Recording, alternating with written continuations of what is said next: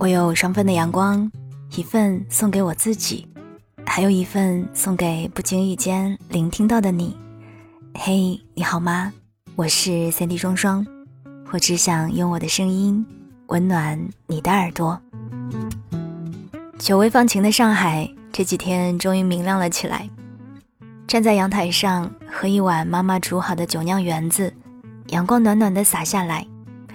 一时兴起，换了一声客厅里许久不用的智能音箱，也许它已经积灰了。音乐声缓缓的响起，一切都舒心的刚刚好。我常和朋友说自己是音乐的重度依赖患者，白天做一些无需太费脑的工作的时候，音乐会是很好的调节。开车的时候，如果没有音乐相伴，总会觉得很寂寞。心情愉悦的时候，就想跟着节奏随意摆动几下。夜晚睡不着，就插上耳机，平躺在床上，选择一首恰好能够戳到心口的歌，单曲循环。伴随着前奏响起，脑海中慢慢的像放电影一样，一帧又一帧。有对歌曲别样的理解，也有对自我生活的整理和审视。最近写作也开始频繁起来，听歌就变成了一个不可缺少的灵感唤醒工具。舒缓的音乐声响起，整个人就会静下来，沉下去。学生的时候喜欢听卡带，后来慢慢的开始听 CD。我喜欢那种精致的美感，每一个咬字，每一个呼吸都极致而完美。对于处女座的我来说，完美就是一种最好的享受了。随着年岁的增长，慢慢有了一定的经济能力，开始买得起演唱会的门票，我反倒更喜欢现场的那种真实感了。哪怕歌手偶尔唱破音，或者有一些走调，甚至可爱的忘记歌词，这种即时的、毫无掩饰的表演。反倒让人觉得更亲近，更有灵魂。那个唱片里荧幕前的偶像，原来是如此的真实。倒不是因为距离近，而是因为他不再那么完美。也好在，他不是那么完美。我喜欢吃，所以我身边也有很多吃货朋友。我们常常会聚在一起讨论今天吃什么，下次吃什么，哪里的东西好吃，哪里性价比高。每天上班，我最期待的可能不是下班的那一刻，而是忙忙碌碌了一上午，大家终于可以坐在一起，边吃午餐边毫无边际的闲聊。虽然我们食堂师傅的做菜口味总是飘忽不定，但也丝毫不影响我们的心情。偶尔师傅盐放多了，同事也会调侃说：“哎呀，师傅是想告诉你们，吃的咸一点，看得淡一点。”其实有时候吃什么确实并不是那么的重要，口味呢也并不一定要有多完美，重要的是陪你吃饭的人是谁，以及你内心最真实的感受。前几天我和同事一起吃早餐，他跟我说，他觉得最好吃的早餐是他外婆做的荷包蛋。以前读书那会儿，每次放寒假，他都会去外婆家待上一段时间。每天早上固定的早餐就是两个荷包蛋，撒一些白糖，用老式的瓷碗盛着，吃完蛋再喝下半碗汤，七八分饱，刚刚好。他说。每次临放长假之前，最想念的就是这一口，所以每一次放假都会收拾行李去住上一段时间，跟着外公去一里外的河塘钓鱼，钓到了就带回家，让外婆煎好了放上餐桌。早上的荷包蛋，晚上的煎鱼，等到吃腻了，假期也就过得差不多了。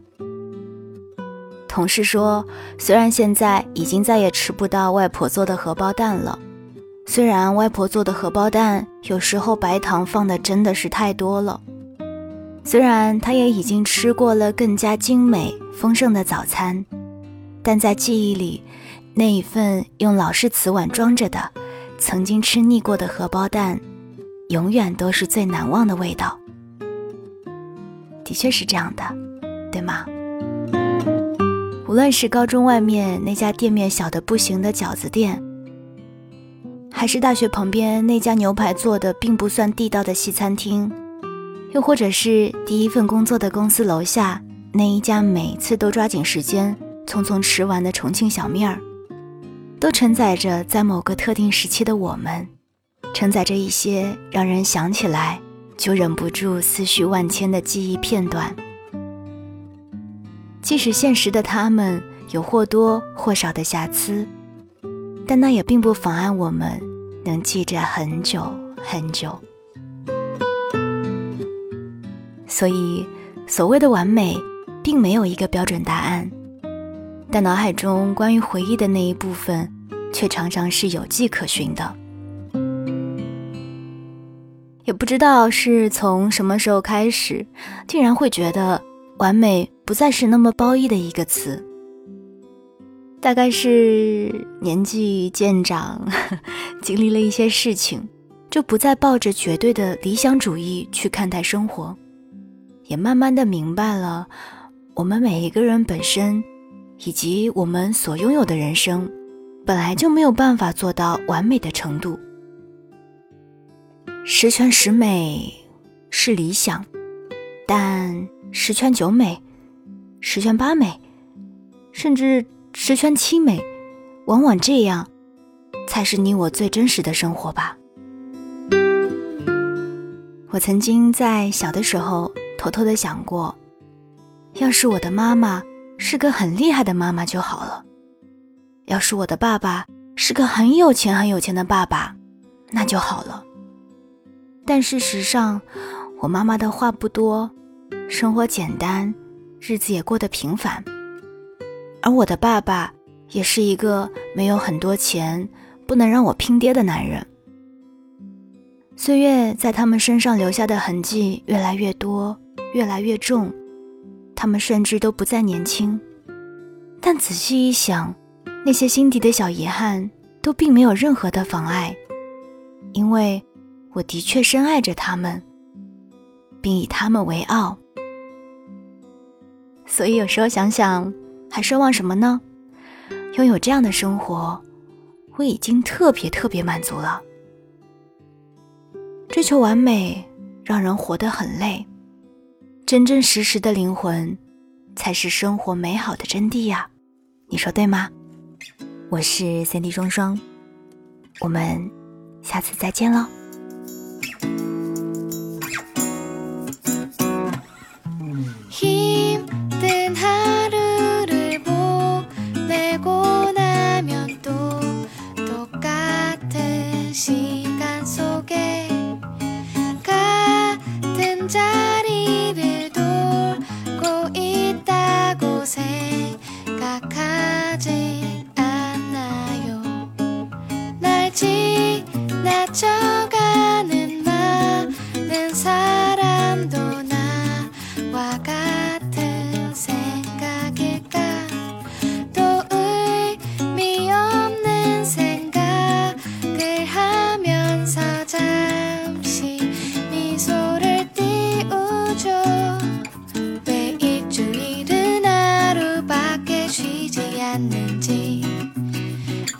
되면 일어나라고 깨우는지 알 수 없는 사람들의 세상이라고 그렇게 찡그린 얼굴로 나를 보진 말아요 웃어요.